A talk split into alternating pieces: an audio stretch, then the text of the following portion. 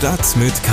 News für Köln. Der tägliche Podcast des Kölner Stadtanzeiger mit Christian Mack. Hereinspaziert zu Episode 263 unseres News Updates fürs Trommelfell. Schön, dass Sie dabei sind. Unsere Themen für Mittwoch, den 19. Oktober sind auch in diesem Jahr gibt's wieder kein Silvesterkulturprogramm auf dem Roncalli-Platz. Man taucht ein in die Liebes- und Lebensgeschichte der Paare und das ist eine ganz, ganz schöne Arbeit. Die Kölner TV-Moderatorin Martina Esser kann man jetzt auch als freie Traurednerin für die eigene Hochzeit engagieren. Ich habe mit ihr über ihr zweites Standbein und ihren Ausgleich zum harten TV-News-Geschäft gesprochen. Und? Ich bin Malte. Ich bin im Sommer ein Fahrradrennen gefahren durch Europa. Das ging über 4200 Kilometer durch 14 Länder in zwei Wochen. Und ich bin Christian und ich krieg schon vom Zuhören müde Beine. Schlagzeilen. Im Fall um den vergifteten Arzt aus dem Kölner Westen haben die Verteidiger Freispruch für dessen angeklagte Schwiegertochter beantragt. Ihr wird vorgeworfen, ihren Schwiegervater absichtlich mit einer Überdosis Insulin getötet zu haben. Die angeklagte Immobilienmaklerin beteuerte in ihrem sogenannten letzten Wort im Verfahren, noch einmal keine Mörderin zu sein. Die Staatsanwaltschaft hatte zuvor eine lebenslange Haftstrafe für die Frau gefordert. Das Urteil am Landgericht fällt am Donnerstag. Auch zum kommenden Jahreswechsel wird es kein kulturelles Rahmenprogramm an Silvester auf dem Roncalli-Platz geben. Oberbürgermeisterin Henriette Reker hat entschieden, erneut auf Veranstaltungen am Dom zu verzichten. Das hat die Stadt dem Verwaltungsausschuss mitgeteilt. Einer der Gründe für die Absage sei die aktuelle durch den russischen Angriff auf die Ukraine ausgelöste Energiekrise. Außerdem sei die verfügbare Fläche auf dem Roncalli-Platz wegen der Domhotelbaustelle ohnehin eingeschränkt. Bereits zum letzten Jahreswechsel war das Programm wegen der Auswirkungen der Corona-Pandemie ausgefallen.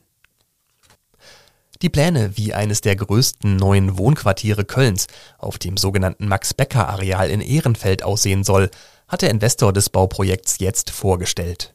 Bis 2032 sollen hier auf 174.000 Quadratmetern 4.000 Arbeitsplätze und 1.700 neue Wohnungen entstehen. Das neue Viertel soll den Namen Pann tragen, viele Grünflächen bekommen und nahezu autofrei werden. Auch eine Grundschule und mehrere Kitas sollen entstehen. Pläne und Visualisierungen des neuen Wohnviertels finden Sie auf ksta.de. Noch mehr Nachrichten gibt's auf ksta.de und in der KSTA Nachrichten App.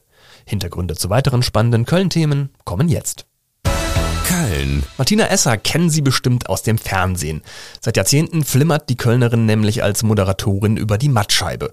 Sie war schon für WDR und ARD im Morgenmagazin, dem Wissenschaftsmagazin Kopfball, der altehrwürdigen Sportschau der Aktuellen Stunde und in WDR aktuell zu sehen. Und seit kurzem kann man sie auch als freie Traurednerin für die eigene Hochzeit buchen. Übers Netz ist sie mir jetzt zugeschaltet. Hallo Frau Esser. Hallo, guten Tag.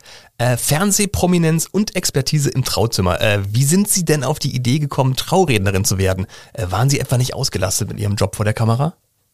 Na, also das kann man so nicht sagen. Ich bin natürlich mit Nachrichtenjournalismus ist man ja irgendwie immer voll ausgelastet. Man verfolgt die Ereignisse ja nicht nur während der Arbeitszeit, sondern auch privat selbstverständlich immer weiter. Aber ich bin freie Journalistin und arbeite wochenweise für den WDR, also Montag bis Freitag. Wochenende haben wir keine Sendung, ähm, so dass ich Samstag auf vielen Hochzeiten tanzen könnte, wenn ich wollte. Mhm. Und zwischendurch auch immer mal eine Freiwoche habe. Dementsprechend kann ich mich in den Freiwochen um andere Dinge kümmern. Ja, genau. Und es war aber tatsächlich so, dass das Nachrichtengeschäft, in dem ich jetzt schon jahrzehntelang unterwegs bin, ja, schon belastend auch ist. Äh, das wissen Sie, das wissen alle, die regelmäßig Stadtanzeiger lesen und WDR gucken und überhaupt die Nachrichten verfolgen. Das ist ja kein großer Spaß. Ähm, und ich habe eigentlich schon lange etwas gesucht, was ein bisschen mh, hm, mich ein bisschen anders auch fordert und etwas ausgleicht vielleicht, nämlich ähm, die ja, die schlechten Nachrichten ein bisschen ausgleicht zum Guten wieder. Also die Waage ein bisschen hergestellt wird in meinem Leben, in meinem mentalen Leben. Stimmt es, dass ein Artikel im Kölner Stadtanzeiger Sie darauf gebracht hat? Absolut, genau. Ich habe lange gesucht, lange habe ich gesucht, gesucht nach etwas, äh, was mich begeistern könnte, woran ich Spaß haben könnte. Aber ähm, dann irgendwie im, ich glaube, im November oder so. Also da war es auch noch äh, dunkel und uselig und ich dachte, ja, jetzt irgendwie muss man ja mal was finden. Und ich lese natürlich regelmäßig Stadtanzeiger. Das ist das Gebetbuch morgens, äh, erster Kaffee und Zeitung dazu. Und ähm, dann habe ich tatsächlich einen Artikel über Martin Fett gefunden, über den Trauredner hier in Köln. Martin Redet heißt die Agentur. Und ich wusste sofort, äh, das ist es. Hm. Das ist es einfach. Dann habe ich Martin angerufen und nicht nur der Name passte, sondern es passte irgendwie alles. Also Martin und Martina ähm, sind seitdem ein Traumpaar sozusagen. Es hat von Anfang an gematcht. Ähm, ich habe dann eine Ausbildung bei ihm gemacht. Ähm, das kann man in Seminaren lernen und ähm, mache jetzt auch Workshops für die Agentur. Also ich bilde jetzt auch Traurednerinnen äh, aus und Trauredner.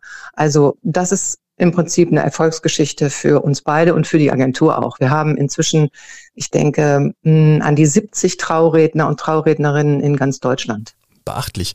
Ähm, Sie sind ja, wenn ich jetzt mal so sagen darf, ein alter Hase im Moderationsgeschäft. Äh, welche Unterschiede sehen Sie zwischen einer Moderation in eine Kameralinse rein und einer Traurede vor vielen Menschen und äh, ja, einem im Idealfall sehr emotionalen Brautpaar? Es ist ein Riesenunterschied. Die Arbeit im Studio ist natürlich etwas völlig anderes. Ich habe für eine Anmoderation habe ich normalerweise zwischen 30 und 40 Sekunden oder sagen wir 45 Sekunden Zeit. Und mein Geschäft ist es oder mein Handwerk ist es, komplexe Sachverhalte, also politische, wirtschaftliche, wissenschaftliche Dinge oft dem Zuschauer ja so nahe zu bringen, also so zu texten, äh, dass man es abends um 22 Uhr im Schlafanzug auf der Couch auch noch gut verdauen kann. Also ich versuche, äh, das möglichst locker und möglichst einfach rüberzubringen ähm, und das zu extrahieren sozusagen. Und bei einer Traurede ist das natürlich ein Riesenunterschied. Da habe ich 30 bis 45 Minuten Zeit. Das ist viel Zeit für eine Rede und die muss sehr, sehr gut vorbereitet sein. Und man taucht ein in die Liebes- und Lebensgeschichte ähm, der Paare. Das ist anspruchsvoll, das ist eine psychologische Arbeit auch. Man geht auch manchmal mit denen schlafen und steht morgens wieder auf. Also mhm. natürlich nur mental. Aber man ist halt da so sehr äh, mit verbunden äh, eine Zeit lang. Und das ist eine ganz, ganz schöne Arbeit. Ich treffe die dann zu den Traugesprächen. Das dauert so mindestens zwei, drei Stunden. Entweder ich fahre zu denen nach Hause, dann gucke ich, wie die wohnen, oder die kommen zu mir. Ähm, und dann trinken wir ein Glas Wein oder ein Wasser oder einen Kaffee und erzählen, äh, dann erzählen die beiden mir ihre Liebesgeschichten. Und das sind so schöne Momente schon im Vorfeld. Und dann konzipieren wir zusammen, äh, wir drei, also diese Trauung, die besteht dann aus Musik, aus meiner Rede, vielleicht aus einer Rede der Brautleute selbst oder der Trauzeugen. Also das ist immer sehr individuell und sehr emotional, das können Sie mir glauben. Die Kölner Fernsehmoderatorin Martina Esser hat sich getraut, sich zu verändern und hat sich quasi als Ergänzung zum jahrelangen TV-Job ein zweites Standbein als freie Traurednerin geschaffen. Der Kölner Stadtanzeiger ist nicht ganz unschuldig an dieser Entwicklung. Im Kölner Stadtanzeiger und auf ksda.de finden Sie einen Artikel über ihre Arbeit als Traurednerin. Sport. 14 Tage, 14 Stunden und 21 Minuten hat Malte Hager aus Köln für knapp 4200 Kilometer quer durch Europa gebraucht.